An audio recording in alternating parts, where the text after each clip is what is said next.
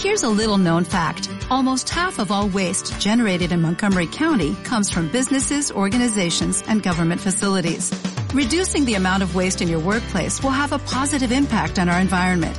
It can also save you money on your disposal costs. Reducing waste and recycling at your business is easy to do and is the law in Montgomery County. Make it your business to recycle right. Learn more at montgomerycountymd.gov slash recycle right or call 311.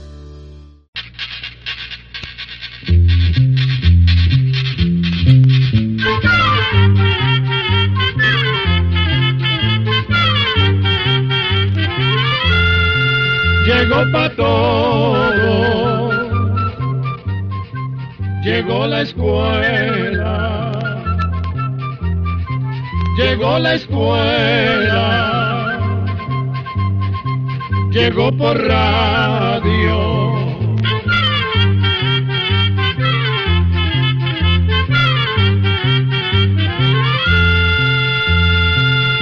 Oigamos la respuesta. Es el programa que les trae a ustedes el Instituto Centroamericano de Extensión de la Cultura, ICQ. Desde Comalapa, México, el señor César Augusto Juárez de León nos escribe y nos pregunta lo siguiente. ¿Qué es autonomía? Escuchemos la respuesta. Autonomía es la capacidad que tiene una persona para valerse por sí misma o tomar decisiones sin depender de nadie más. También hay organizaciones políticas e instituciones autónomas, es decir, que tienen reglamentos y formas de organización de gobierno propias. Por ejemplo, en México son instituciones autónomas algunas universidades, el Banco de México, el Instituto Federal Electoral, la Comisión Nacional de Derechos Humanos y los tribunales agrarios. En Costa Rica, algunas de las instituciones autónomas son la Caja Costarricense del Seguro Social, el Banco Central, el Instituto de Acueductos y Alcantarillados, el Instituto Costarricense de Electricidad, el Instituto Nacional de Aprendizaje y la Universidad de Costa Rica. Asimismo, existen municipios o regiones en un país que tiene autonomía, como ocurre en España. Por ejemplo, donde son comunidades autónomas andaluz. Asimismo, existen municipios o regiones en un país que cuenta con autonomía, como ocurre en España, por ejemplo, en comunidades como Andalucía, Cataluña, Galicia y otras 14 regiones más que son autónomas.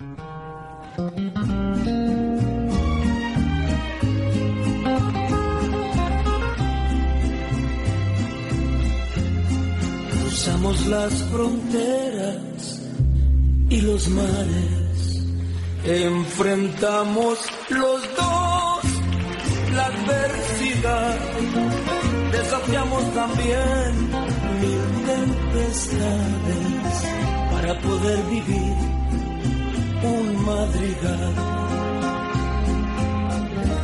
Llegamos con las alas ya cansadas,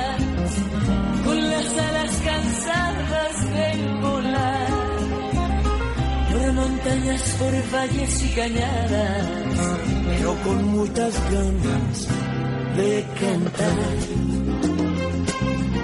Golondrinas viajeras, vamos sin descansar, añorando quimeras, pero buscando siempre dónde mirar. Golondrinas viajeras, vamos sin descansar, añorando quimeras, pero buscando siempre dónde mirar.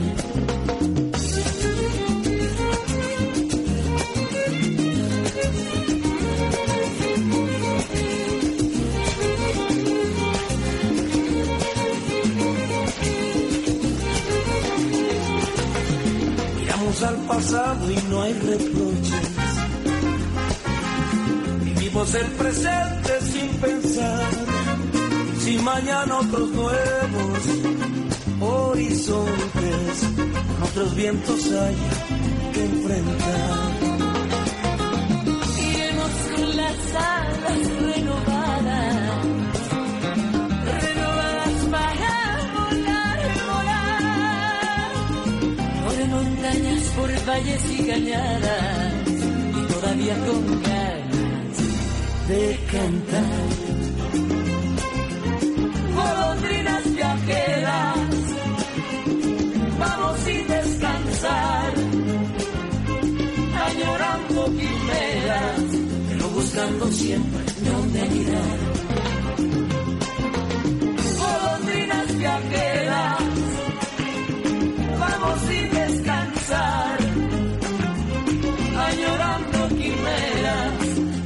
Buscando siempre donde mirar, pero buscando siempre donde mirar.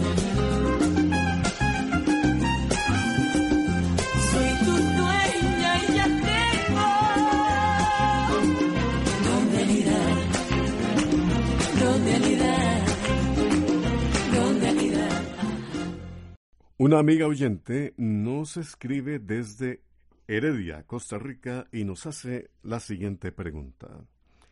Deseo información acerca de las fresas, sus propiedades alimenticias, medicinales y cómo se cultivan. Escuchemos la respuesta.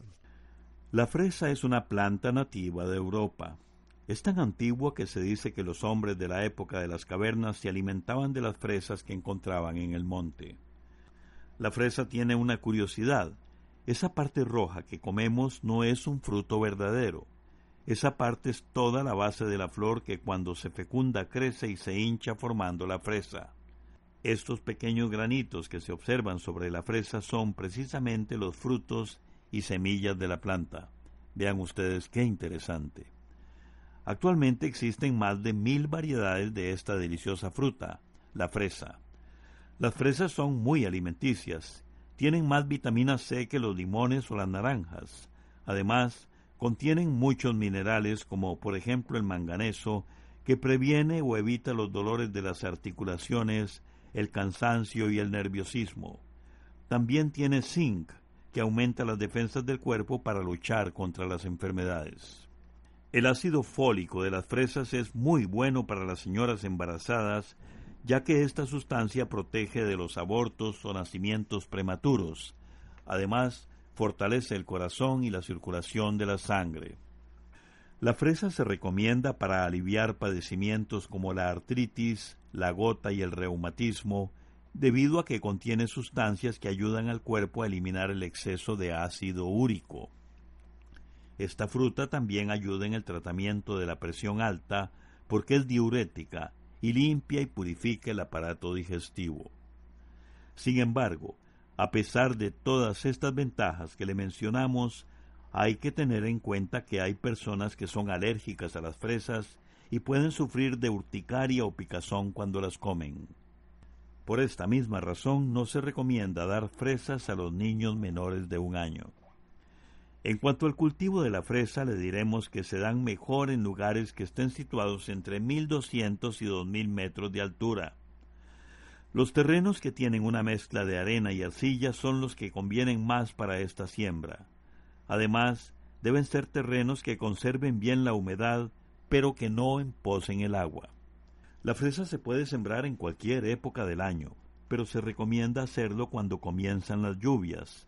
Así, la planta alcanza un buen desarrollo y empieza a dar cosecha en los primeros meses del verano. Es muy importante estar podando las plantas de fresa para quitarles racimos viejos, hojas secas y restos de frutos. La poda nunca se hace antes de la primera producción.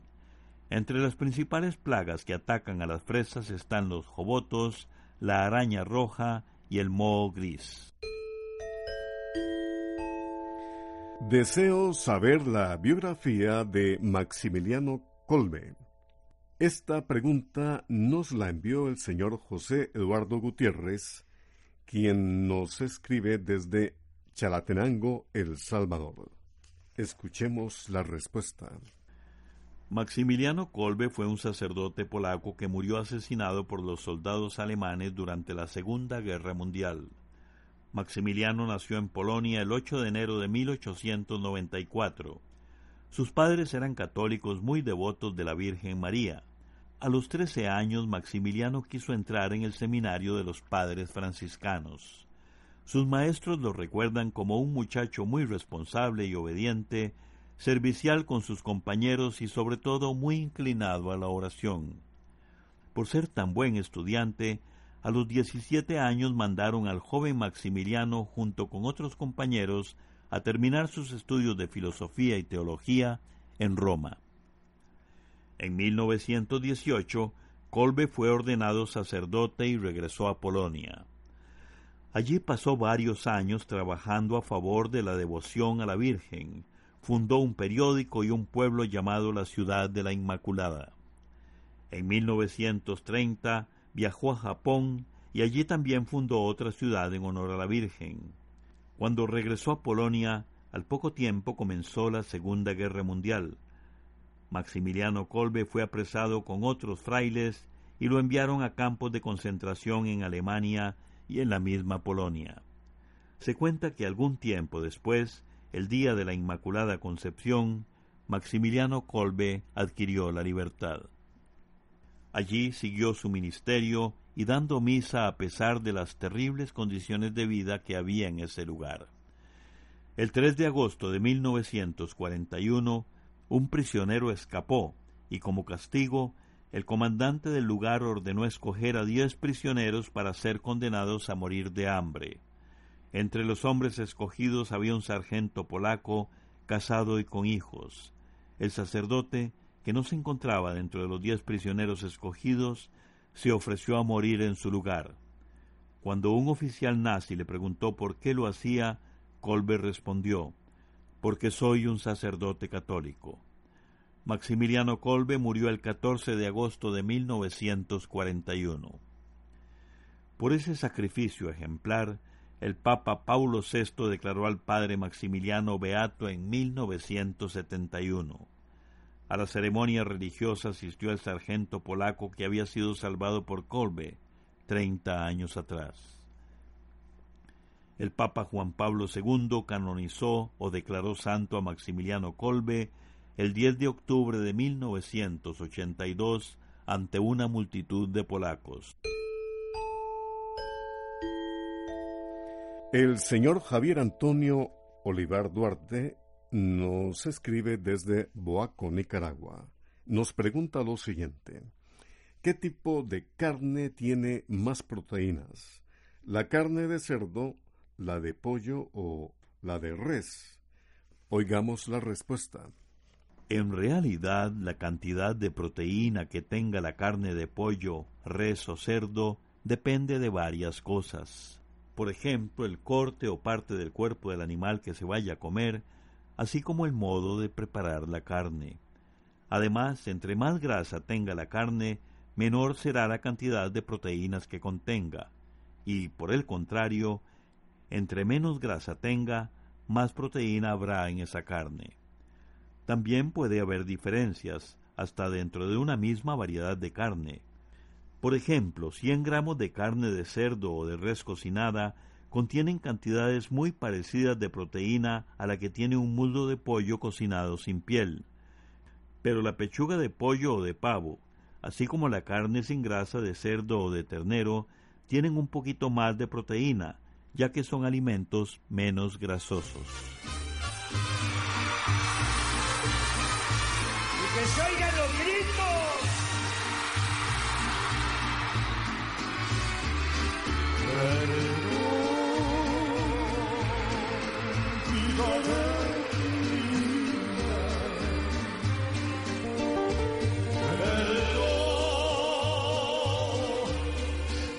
Si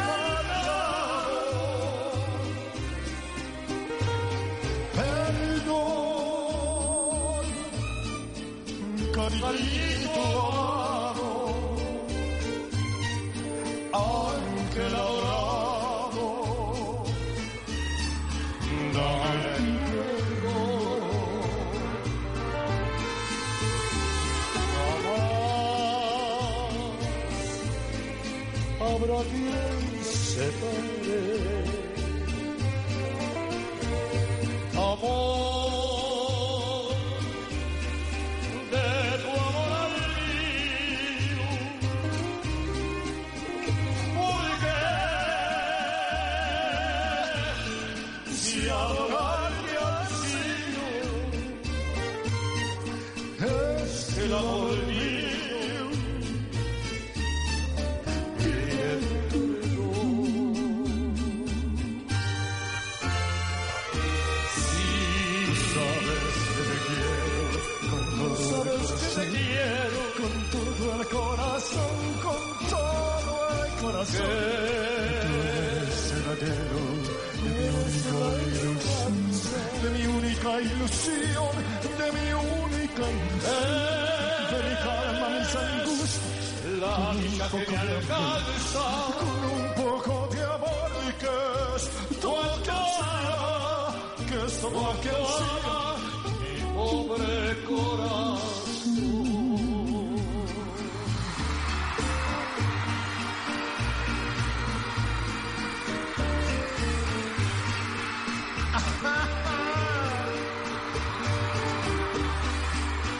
Ese es mi papá.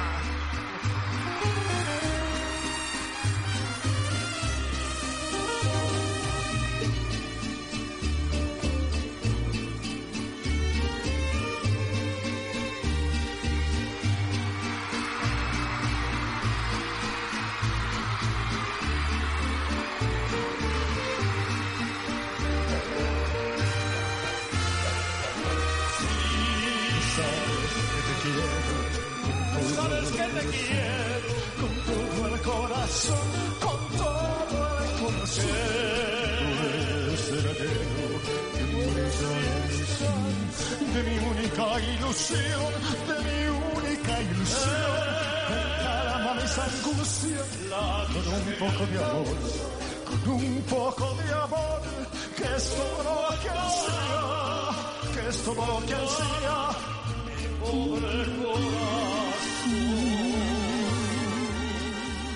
¿Qué es y en qué consiste la neuropatía en las piernas? ¿Por qué sucede esto y cómo se trata?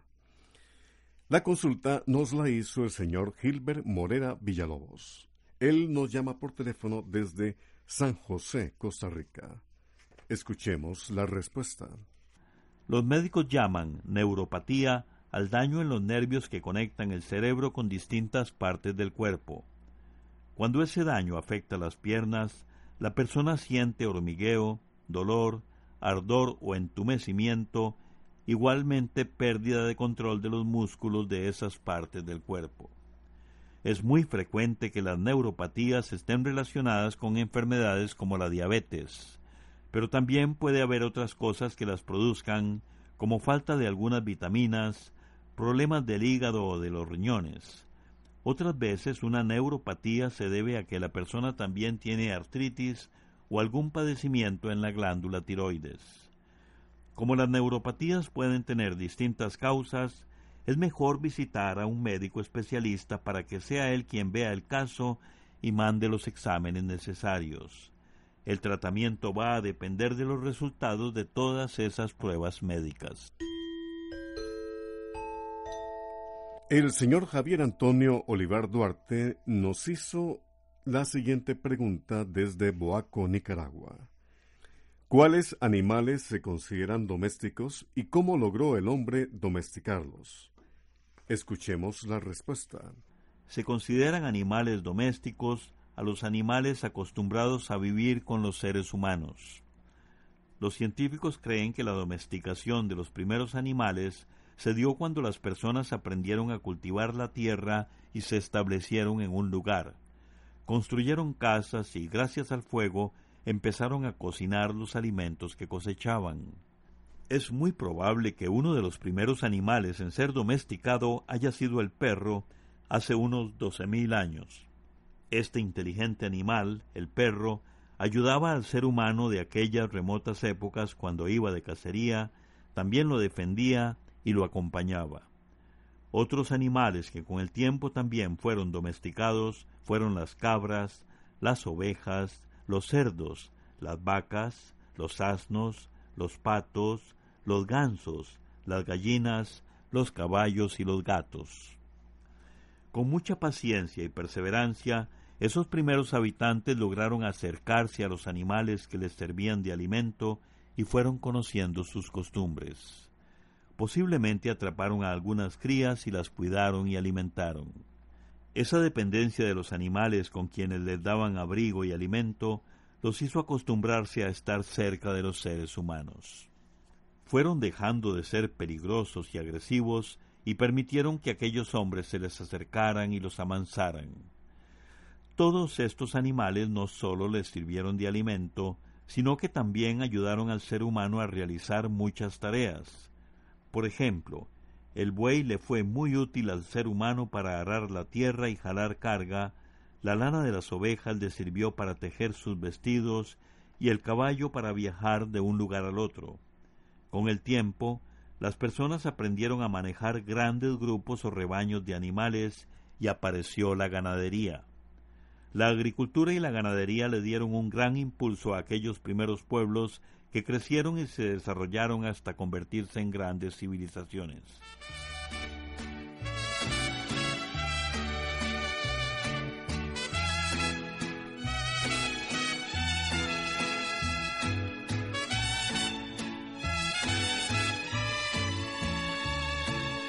Nadie sabe cuánto tiempo traía cargando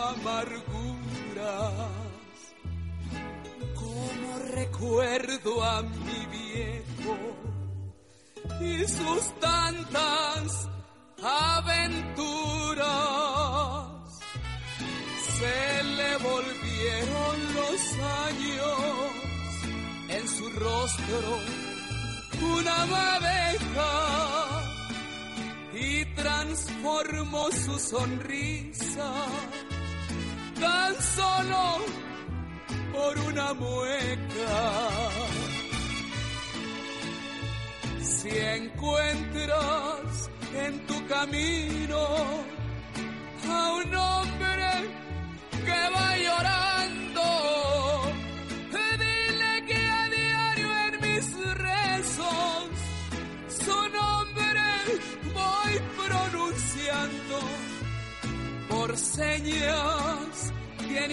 tristes, herido su corazón. El viejo y de pelo blanco, su mirada puro amor. Ese señor de las canas, en las buenas y en las malas, siempre supo responder. Pobre allá por su infancia, tuvo un poco de ignorancia, pero la logró vencer. Si encuentras en tu camino a un hombre que va llorando, dile que a diario en mis rezos su nombre voy pronunciando, andador mil veredas, de pueblos y calles viejas, de donde quedaron sus años, donde acabaron sus penas. Desde San José, Costa Rica, una amiga oyente nos escribe para preguntarnos lo siguiente. ¿A qué se deben los bostezos? ¿Será cierto que tienen que ver con la pereza? Oigamos la respuesta. El bostezo es un movimiento que hacemos sin pensar. Y no solo los seres humanos bostezamos, también lo hacen muchos otros mamíferos, reptiles y aves. Incluso se ha observado que el feto bosteza dentro del vientre de la madre. Generalmente los bostezos se producen cuando la persona tiene hambre, sueño, aburrimiento o cuando se está recuperando de alguna enfermedad. Otra cosa que llama la atención es que cuando vemos a alguien bostezando, inmediatamente bostezamos nosotros también. Los científicos dicen que hasta el día de hoy no se sabe así, con certeza, por qué razón bostezamos. Existen muchas teorías o ideas sobre la causa de esta curiosa actividad del cuerpo. Unas dicen que al bostezar se mueven o activan ciertas partes del cerebro que ayudan a que pongamos más atención cuando estamos muy cansados. Otros creen que bostezamos al despertarnos porque esta es una forma que tiene el cuerpo de poner a trabajar los músculos, en especial los músculos de la cara. Los últimos estudios sobre este asunto del bostezo señalan que bostezamos para enfriar el cerebro, pero lo cierto es que el bostezo es uno de los misterios del comportamiento de las personas y de los animales. Programa B, Control 18. Así llegamos a un programa más de Oigamos la Respuesta. Pero le esperamos mañana, si Dios quiere, aquí por esta su emisora y a la misma hora. Mándenos sus preguntas al apartado 2948-1000 San José, Costa Rica.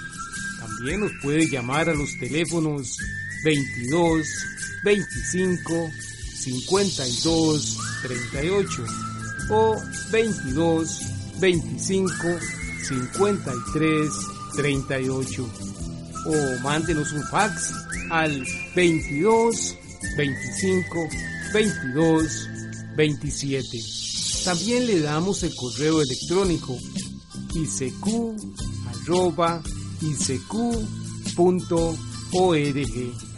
Celo de letreo icecu.org.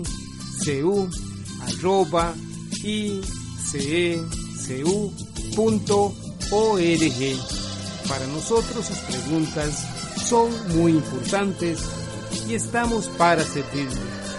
También puede dirigir su pregunta a esta emisora que ellos amablemente nos darán llegar. Muy importante, dele su nombre completo, dirección bien exacta ah, y el lugar donde escuche el programa.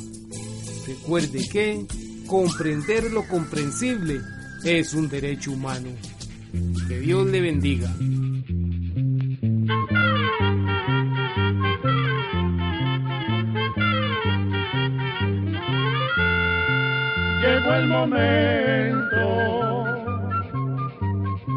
De despedirnos.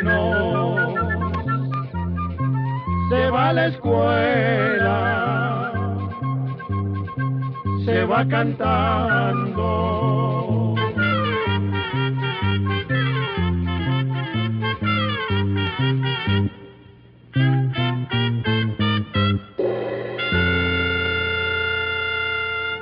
Como nuevo cliente de Western Union, puedes disfrutar de una tarifa de envío de 0 dólares en tu primera transferencia internacional de dinero en línea. Envía dinero a los tuyos en casa de manera rápida, fácil y conveniente. Visita westernunion.com o descarga nuestra app hoy mismo y tu primera tarifa de envío corre por nuestra cuenta. Aplican ganancias por cambio de moneda. No disponible para tarjetas de crédito y envíos a Cuba. Servicios proporcionados por Western Union Financial Services Inc. NMLS 906983 o Western Union International Services LLS NMLS 906985.